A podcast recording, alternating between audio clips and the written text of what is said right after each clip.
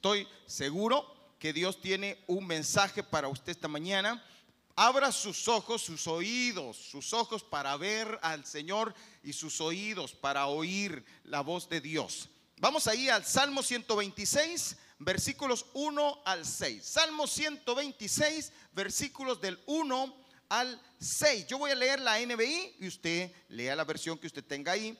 Salmos capítulo 126. Si me lo ponen por favor el Salmo capítulo 126 versículo 1 dice lo siguiente.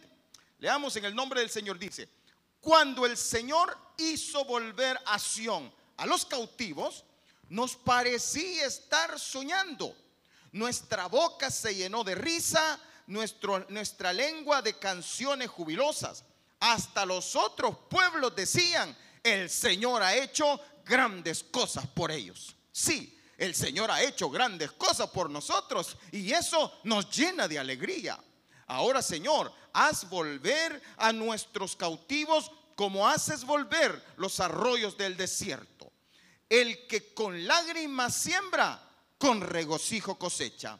El que llorando esparce la semilla, cantando recoge sus gavillas. Padre, en el nombre de Jesús, gracias por tu palabra, gracias por, por, el mensaje que tienes para nosotros en esta mañana. Abrimos nuestros corazones, nuestras mentes y Espíritu Santo, muévete como tú quieras esta mañana. En el nombre de Jesús, amén y amén. Tome asiento, por favor. Vamos a estar hablando acerca de la siembra dolorosa que produce grandes cosas. Escuche bien, hasta con rima lo puse. La siembra dolorosa que produce grandes cosas. Hace muchos años, cuando yo estaba pequeño, mi, mi mamá, yo oía decir a mi mamá y decía ella, yo quiero que ustedes no sufran todo lo que yo he sufrido. ¿eh? Yo creo que muchos padres nos han dicho eso, ¿verdad? Cuando estábamos pequeños, yo, yo, yo quiero, no quiero que ustedes sufran lo que yo he sufrido, nos decía. Yo no quiero que ustedes pasen lo que yo he pasado.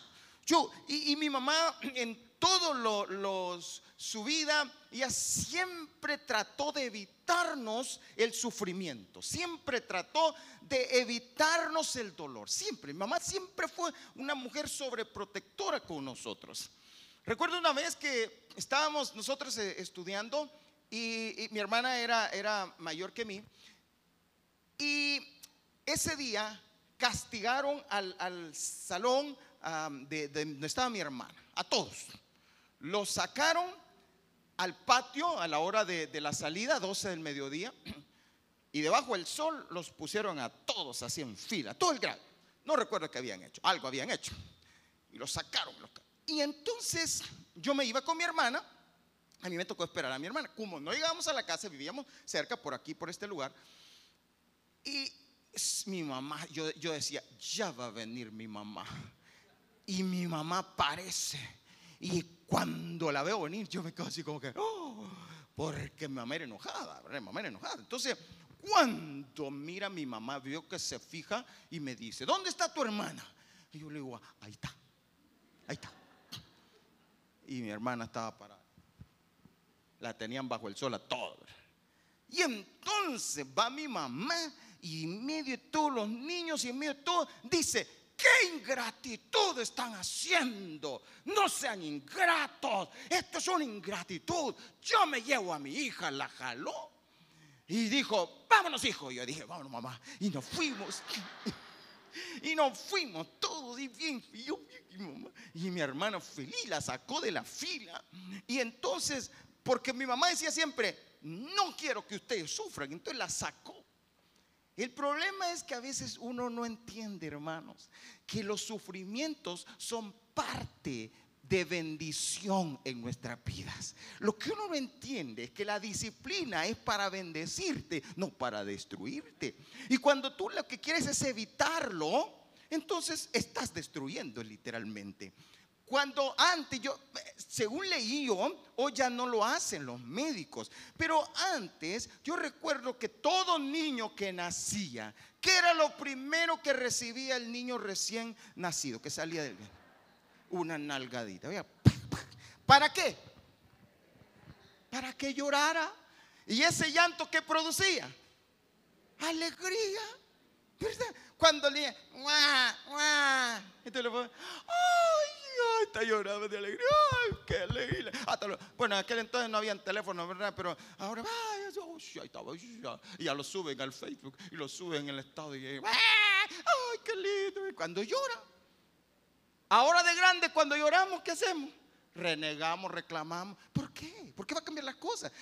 Hay todo, toda una qué enseñanza, filosofía de vida que no hay que sufrir.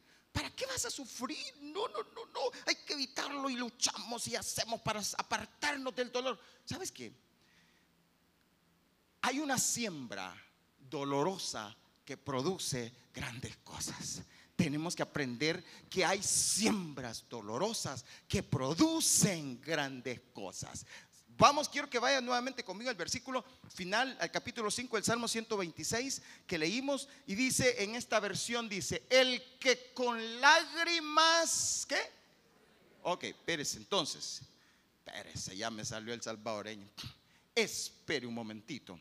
El que con lágrimas siembra, quiere decir que hay una, una siembra. ¿Qué tipo de siembra? Con lágrimas, siembra de dolor, siembra que, que- que, eh, hay eh, problemas, situaciones, pero hay una siembra. ¿Y qué va a suceder cuando sembras con lágrimas? Vas a cosechar con regocijo. Vas a tener una cosecha grande. Y el que llorando esparce la semilla, con tan- cantando recoge sus gavillas. Pero Jesús nos enseñó algo. Jesús dijo, mire lo que dijo Jesús, Salmo en, en Juan 16, 33, dice, estas cosas os he hablado para que en mí tengáis paz. En el mundo, ¿qué nos dijo Jesús? ¿Qué dijo Jesús? Que en el mundo, ¿qué?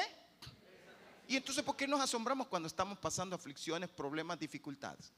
En el mundo vas a tener, diga el que tiene la par, vas a tener aflicción, dígale. Dígame qué novedad le está contando. No es cierto, pues. Sí, ya lo sé, díganle. En el mundo tendréis aflicción, pero confiad, yo he vencido al mundo, dice el Señor, aleluya. Vamos a salir victoriosos de todas las pruebas. Pero en el capítulo 17 y en el versículo 15, Jesús dijo, al- orando al Padre, no te ruego que los que, o sea, Señor no nos quiere sacar de la aflicción. ¿Está, entendiendo? No te ruego que los quites del mundo, sino que los libres del mal. Pero no los quites, Señor. Pero van a tener aflicción. Pero ahí déjalo, Señor. ¿Se- se ¿Me está entendiendo? ¿Me está captando? Es decir, Dios no te está alejando, quitando de las pruebas, de las dificultades, porque son bendición. Lo que tenemos que aprender es a sembrarlas. ¿Cuántas veces hemos comido aguacate y les saca la semilla? Y uno qué hace a veces con esa semilla? La tira a la basura, ¿verdad? Y ahí hay gente, no la tire a la basura, siémbrela. Yo me acuerdo que nosotros eh, en la casa cuando vivíamos con, donde, con mi mamá, mi mamá compró unos aguacates, así unos aguacatones, y entonces agarró la semilla y la, la sembró.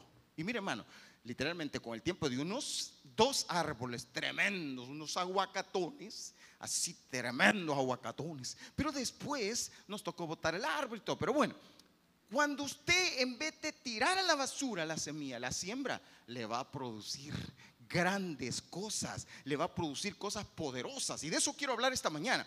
Quiero hablarle de la producción que, valga la redundancia, le produce las tribulaciones, los problemas, los llantos, el dolor, no le huya, no, no, estas cosas que desgracia, no, no es una desgracia, hermano, es una bendición. Hay una semilla que le va a producir grandes cosas. En esa prueba que usted está pasando, hay una semilla que le va a producir grandes cosas. Diga el que tiene la par, por favor, en esa prueba que estás pasando, hay una semilla que te va a producir grandes cosas. Dígaselo, dígaselo.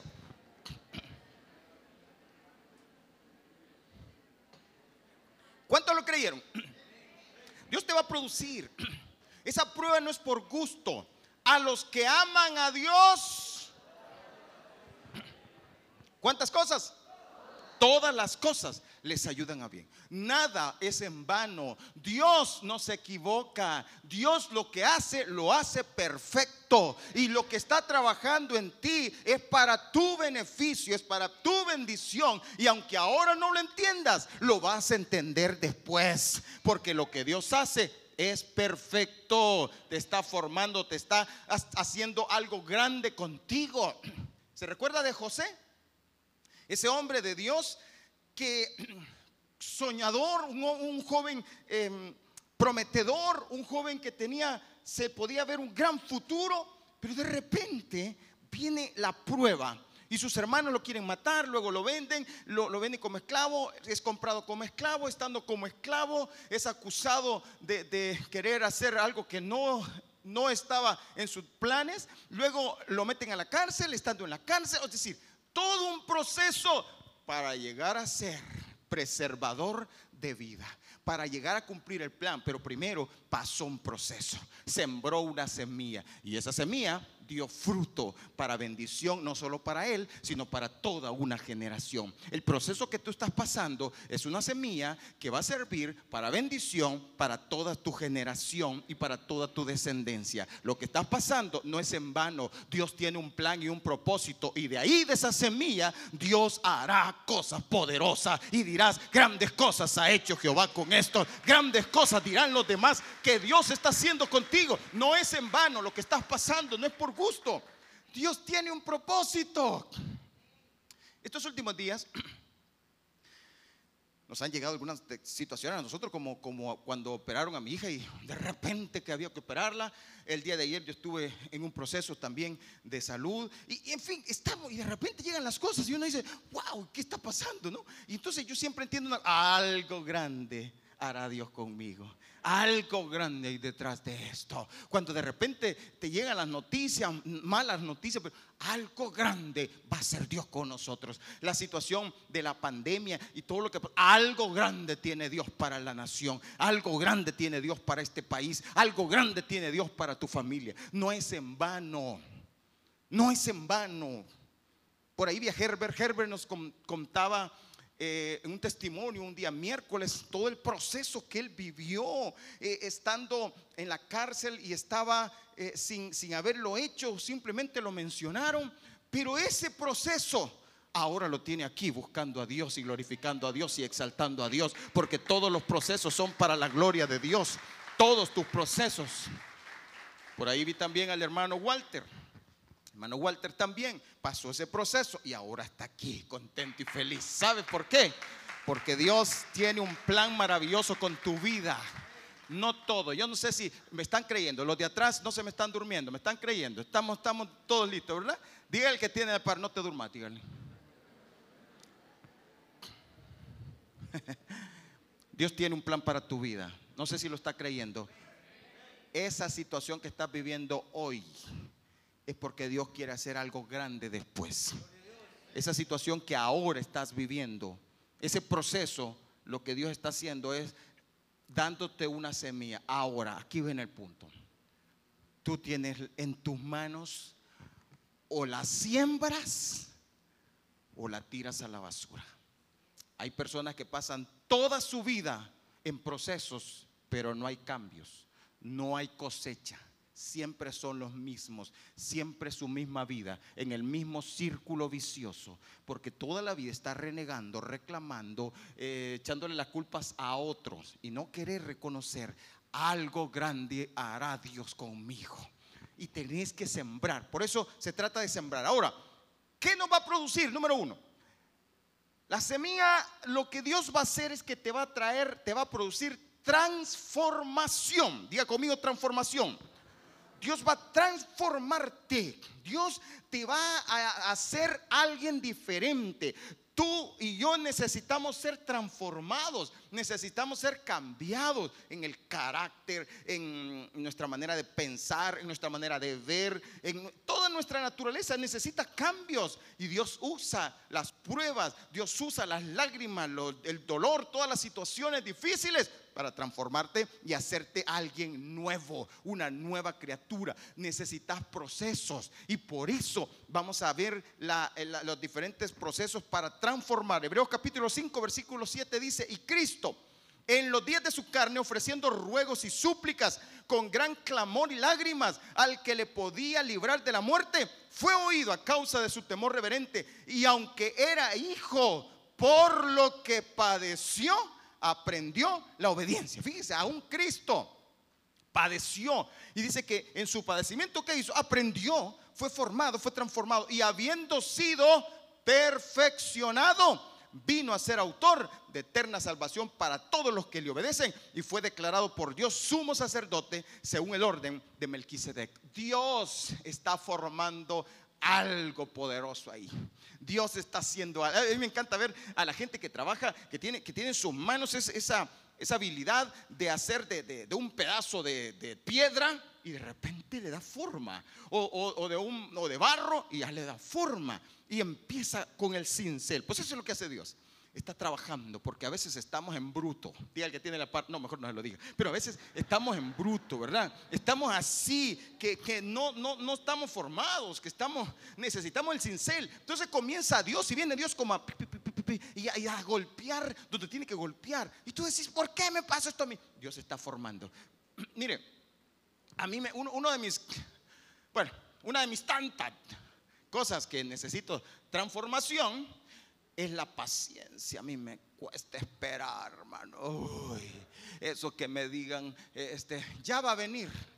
Y yo ahí sentado y espera. O, una fila. ¿Cuánto les ha pasado en las filas del supermercado? Ay, usted anda buscando la más pequeña. Y corre para no. Y, y está en esta haciendo fila. Y aquí se arruina la caja. Y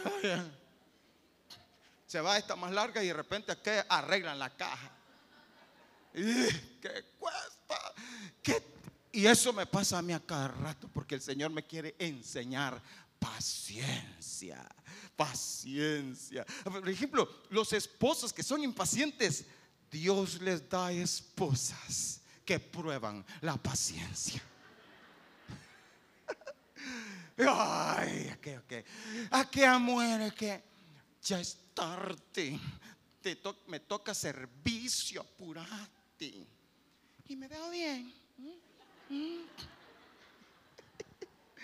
Apusíteme bien, apurate pues. Espérate, me voy a peinar. Y usted, ya. Y, mire, al principio, cuando todavía no, no, cuando empezamos a venir a la iglesia del camino, el hombre dice, ah, pues te quedas. Y se va. Pero, tan, pero de, de, repente ya, ya en el trato, ya, apúrate pues, apúrate por favor, te lo suplico. Ya se le va subiendo. Ya no, ya no aguanta. Porque Dios está probándote la paciencia. Y cada, cosa que tenga, Dios te va a ir probando y formando y afinando y haciéndote sí. Aquellos que somos gritones, aquellos que no fuimos formados en nuestro hogar, que no nos disciplinaron en la calle. Yo me acuerdo que sí decía, mira, si no lo disciplinas, ahora le decían a mi mamá, en la calle te lo van a formar. Literalmente en la calle me formaron. ¿Y sabes qué? ¿Por qué? Porque Dios se va a encargar de hacer de ese barro una joya preciosa, algo precioso para la gloria de Dios. Diga el que tiene la par, Dios está formando algo precioso en ti. Malaquías capítulo 3, versículo 2 dice, ¿y quién podrá soportar el tiempo de su venida? ¿O quién podrá estar en pie cuando Él se manifieste? Porque Él es como fuego purificador y como jabón de lavadores. Y se sentó, escuche bien, a mí me, me, pone así cuando dice se sentó, porque él no está, no tiene prisa. Se sentó para afinar y limpiar la plata, para, porque limpiará a los hijos de Leví los afinará como a oro y como a plata y traerán a Jehová ofrenda en justicia. Y entonces será grata a Jehová la ofrenda de Judá y de Jerusalén como en los días pasados y como en los años antiguos. Y Dios te va a pulir y Dios te va a agarrar por aquí. Hermano, mire, mire que tiene a par y dígale, no sos ni la sombra de lo que eras antes. Y es que es cierto. No, hermano, no es cierto, hermano, no es cierto. Yo, yo en lo personal, yo puedo decir, yo, wow, no, no, no, no, nada que ver. Yo, lo que era, yo era, yo venía todo deforme, literal, hermano, alguien que no, no sé, no sé cómo aguantó mi esposa y cómo aguantó a mis hijos, pero literalmente, hermano, Dios está haciendo algo diferente. Cada día, a través de las pruebas, Dios te va formando y te va dando el carácter de Cristo y va obrando cosas poderosas en ti. Viene una prueba en ti, viene por acá. Y de repente dice, Padre, gracias. Y aquel altanero, aquel arrogante, de repente está humillado, humilde, porque Dios se encarga de formarte. Zacarías capítulo 13, versículo 9 y meteré en el fuego a la tercera parte y los fundiré como se funde la plata y los probaré como se pruebe el oro. Él invocará mi nombre y yo le oiré y diré, pueblo mío. Y él dirá, Jehová es mi Dios. Cuando Dios te forma, Dios va a comenzar, ya comenzó. Déjame decirte algo. En los últimos tiempos, y escúchame que esto es profético, en los últimos tiempos, muchos vamos a comenzar a ser probados. ¿Estás oyendo? Esto es profético, escucha bien. En estos últimos tiempos muchos vamos a comenzar a ser probados. Te lo voy a decir eh, en la palabra de Dios. Daniel capítulo 12, versículo 10. Muchos. En los últimos tiempos, Dios no va a perder el tiempo. Dios, el, el tiempo es corto y Dios va a aprovechar el tiempo y dice, muchos serán limpios. ¿Y qué más? Y emblanquecidos. ¿Y qué más? Y purificados, muchos, esos muchos en la iglesia, y vamos a ser purificados, emblanquecidos, limpiados. Dios va a trabajar todas nuestras áreas, te guste o no, aunque no le digas, Él va a trabajar. Si eres su hijo, Él va a trabajar esas áreas. Y dice: Los impíos procederán impíamente, y no va a haber cambios, y ninguno de los impíos entenderá, pero los entendidos, ¿qué va a pasar? Comprenderán es que Dios está, este es la, el área que Dios quiere cambiar. Mm, no, yo sé lo que estás tratando, Señor. Yo sé qué está pasando conmigo, Señor. Yo sé lo que estoy viviendo, Señor. Yo sé por qué me pasó esta cosa, Señor. Y cada cosa, el entendido dice, mm, gracias, Señor. Gracias, Padre. Yo sé, Señor. Yo sé lo que tengo que trabajar. Y comenzar, porque eso es entendido. Dios te va a empezar a limpiar, a emblanquecer. No vas a seguir siendo el mismo. Porque te voy a decir algo, necesitamos ser transformados y para entrar al reino de los cielos, Dios va a hacer una transformación en nosotros. Por eso es importante. Primera Pedro 5:10 dice, y después de que ustedes hayan sufrido un poco de tiempo, Dios mismo, el Dios de toda gracia que los llamó a su gloria eterna en Cristo, los restaurará y los hará fuertes, firmes y estables. A Él sea el poder por los siglos de los siglos. Amén. De lo segundo, vamos a lo segundo. Lo primero, estamos hablando de que las pruebas, el llanto, el dolor nos producirá transformación. Ahora el dolor nos va a producir fuente de bendición. Se van a empezar a abrir puertas después. ¿Cuántos han oído? Después de la tempestad viene la calma. Después de un proceso doloroso, ¡pum! se empiezan a abrir las puertas después de los procesos duros, después que, mire hermano, no es cierto que si usted tenía ahí problemas en su casa y nunca lo reparó, pero de repente, ¡pum!, se le cayó el techo. Ah, entonces comienza a buscarse, a rebuscarse. Mientras tanto decía, ay, con el guacalito suficiente. Hay un, ahí siempre pongo el balde. ¿Trae el balde vos? No, hay que reparar. Entonces viene ¡pah! se te cae. Uy, entonces ahora sí tenés que reparar. A medianoche andas buscando a ver quién te lo repara.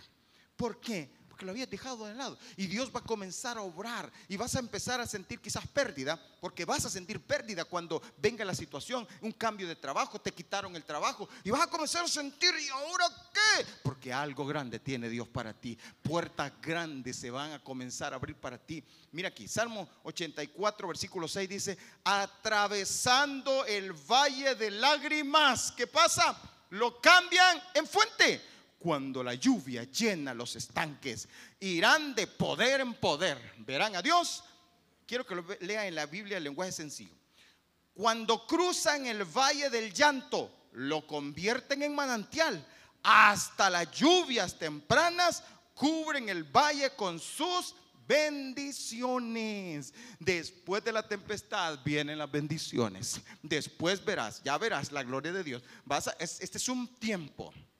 No hay eh, eh, la situación que estás viviendo ahora no es permanente, es temporal. Dios te va a levantar. Ahora, ¿cuándo es que lo hacemos permanente? Cuando no creemos, cuando no entendemos, cuando rechazamos lo que Dios quiere hacer. No lo rechaces, siémbralo. Y entonces vas a ver cómo Dios comienza a bendecirte. Vamos aquí a Jeremías capítulo 31, por favor, versículo 8.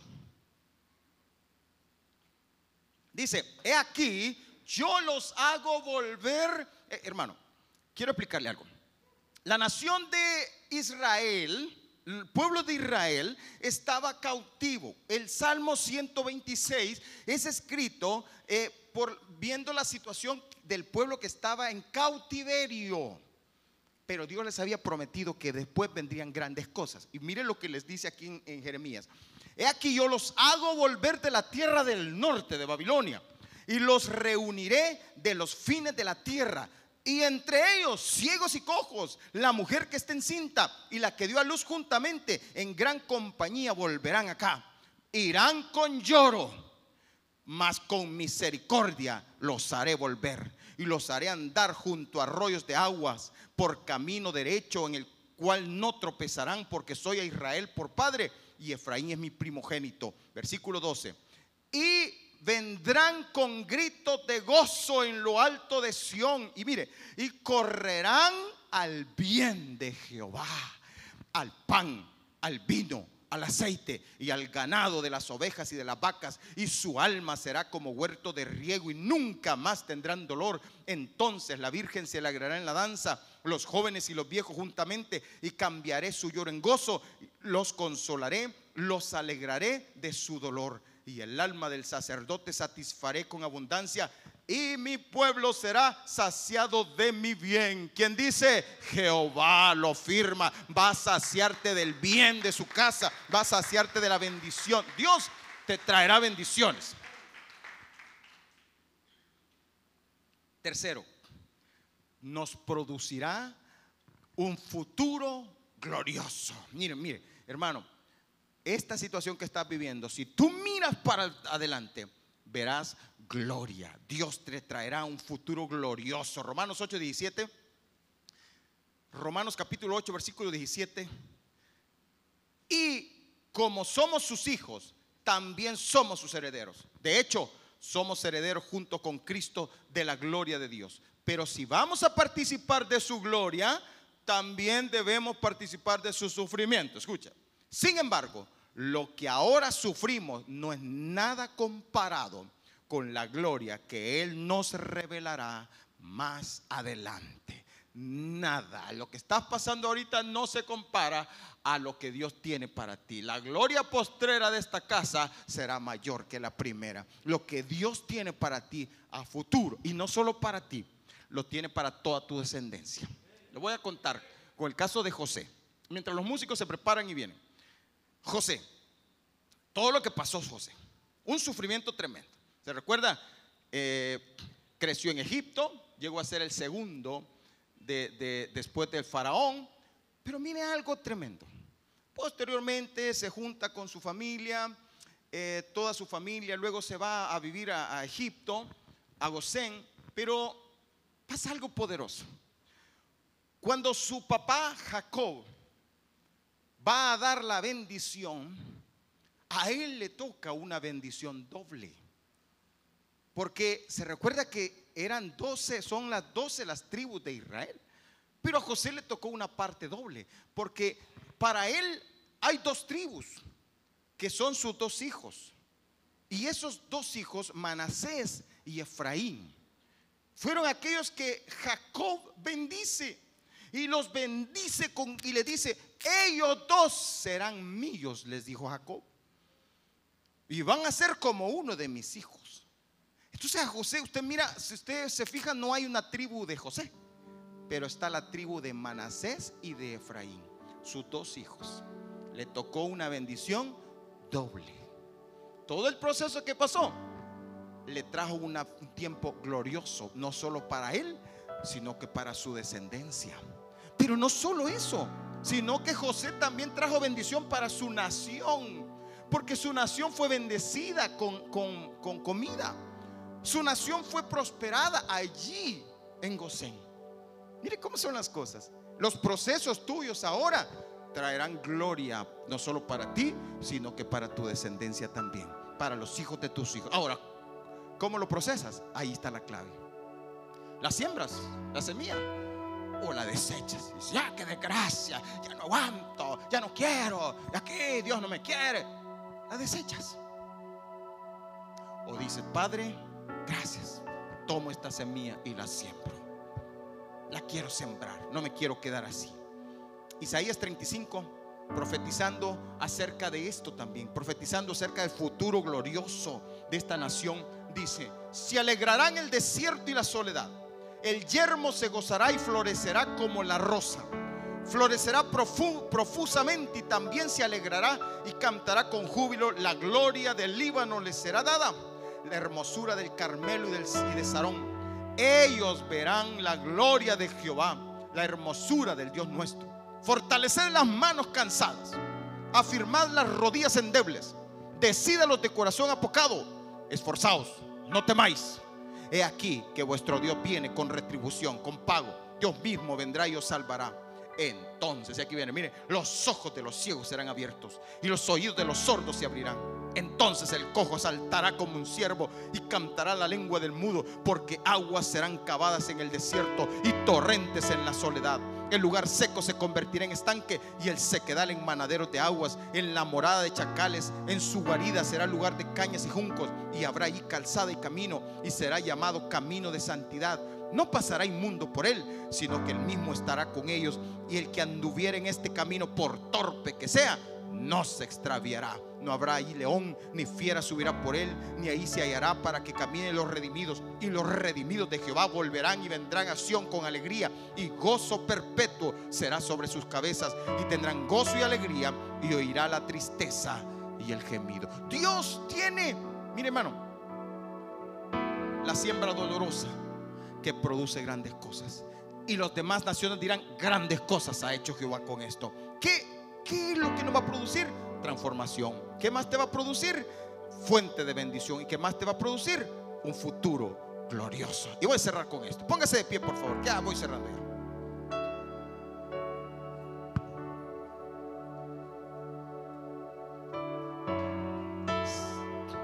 Salmo 126, versículo 1 al 3. Los primeros tres versículos que leí.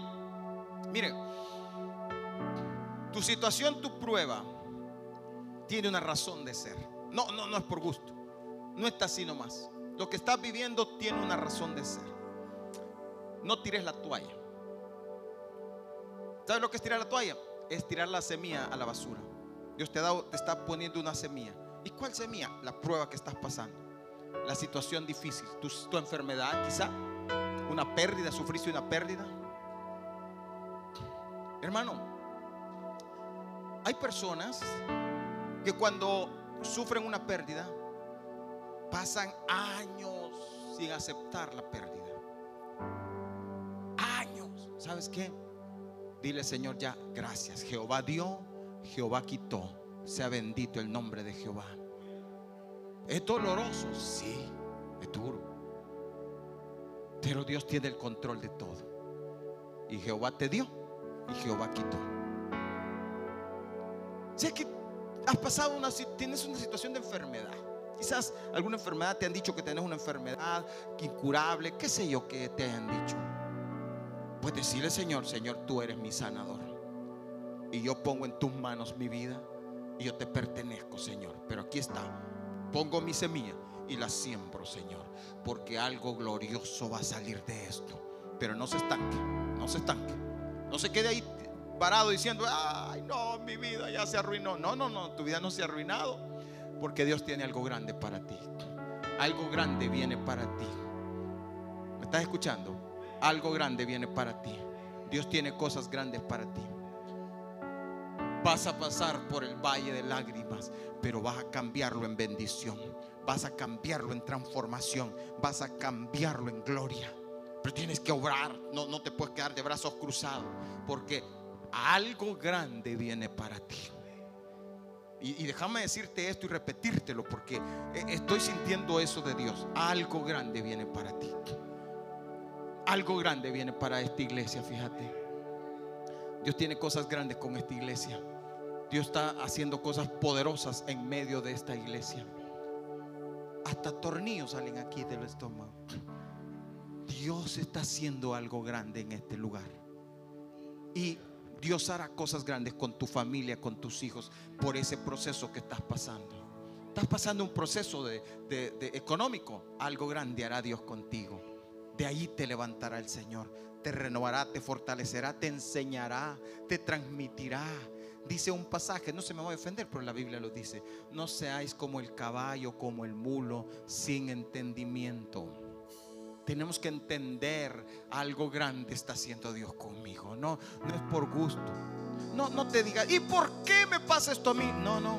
Entre más grande sea el golpe, más fuerte será el levantamiento. Porque cada situación que estás viviendo, Dios te está catapultando a grandes cosas.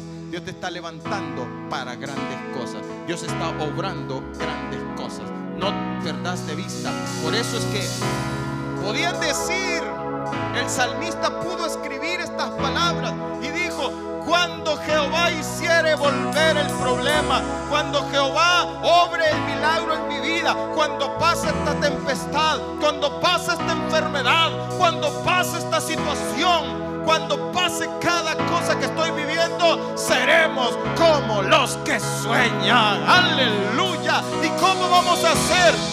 Dice, nuestra boca se llenará de risa. Aleluya. Y nuestra lengua de alabanza. Entonces dirán entre las naciones, entre mis vecinos, entre mi familia, ¿qué van a decir? Grandes cosas ha hecho Jehová con estos. Y Dios va a decir, yo estoy haciendo cosas grandes con estos. Y Dios comenzará un un proceso glorioso pase lo que pase. De ahí Dios está haciendo algo grande. De allí yo sé, mi amado hermano, que estás pasando cosas difíciles. Yo las estoy pasando. Y verdad que sentimos muchas veces que nadie está con nosotros. Pero Dios está contigo. Déjame solo decirte esto. No te resintas con la gente es que cada uno estamos luchando nuestras batallas. Dale gracias a Dios que Él se acuerda de ti. Dale gracias a Dios que Dios te sacó abundancia. Job pasó tremendo proceso, pero Job se levantó con poder. Job se levantó con fuerzas. Job Dijo, de oídas te había oído, pero ahora mis ojos te ven. Entendió que tenía el proceso sirvió para abrirle los ojos, para hacer un milagro, para seguir obrando, para llevarlo a grandes cosas. Dios te está, está obrando en ti ese proceso porque te está llevando a grandes cosas. Te está transformando, mi hermano. Necesitamos ser transformados. Necesitamos transformación. Yo pasé unos procesos tan duros antes de iniciar Iglesia del Camino Santa Duros. Y ahora los entiendo y entiendo por qué Dios estaba formándome carácter. Y cada vez yo entiendo y digo, Señor, yo necesito cada día más, Señor, ayúdame a ser diferente. Transfórmame. Cada día necesitamos yo estoy parado acá es porque hubo procesos grandes en mi vida. Y sé que Dios me llevará a cosas mayores. Sé que Dios me llevará a cosas poderosas. Cada vez que paso proceso, algo grande tiene para mí. Hace unos días estaba, estuvo acá el pastor Jim Ward, doctor Jim Ward, compartiendo en un seminario aquí de pastores que hubo aquí en nuestra iglesia. Le comenté lo que este, en ese momento, ese mismo día, específicamente ese día que él estaba acá, estaban operando a mi hija, yo estaba aquí, mi hija la estaban operando en el, hospital. Y entonces hablé con él y, me, y él oró conmigo y se me queda viendo y me dice, Dani, ¿sabes por qué está pasando esto tu hija? Tu hija está joven, me dijo. Sí, sí. ¿Sabes por qué está pasando esto? Me dijo. Porque grandes cosas tiene Dios con ella. Y esas palabras, ¡pum! Me quedaron, sí, amén. Yo estaba en ese momento abatido, preocupado, y mi, hija estaba en, ese momento en el quirófano. Y yo estaba, ¿qué puede pasar? Uno en, medio de una operación, uno tiene temor de muchas cosas, ¿no? Pero esas palabras me, me dijeron, ¡pum! Y yo sentí algo, Dios está catapultando a mi hija. Dios la está llevando ahí. ¿Se ha fijado usted que cuando va a catapultar algo, catapultar es que lo va a lanzar lejos, ¿verdad? Pero antes de lanzarlo, ¿qué hace? Lo retrocede y lo lleva hasta abajo, lo más. Y entre más abajo llegue, más lejos va a ser lanzado. Entre más fuerte es tu proceso, más lejos será tu catapultación. ¿Existe esa palabra, hermana? catapultación, no sé si existe, pero usted sí, yo sé que usted me entendió. Aquí nos entendemos en mi idioma. Entre más sea tu proceso, más lejos vas a llegar. Se lo va a repetir. Entre más abajo te sientas, más alto vas a llegar. Entre más estás en el suelo, más arriba te llevará tu Señor. Aleluya. Levanta tus manos y dile, Señor, gracias por mi proceso. Gracias por las pruebas. Gracias porque ahora voy a sembrar esta semilla, Señor.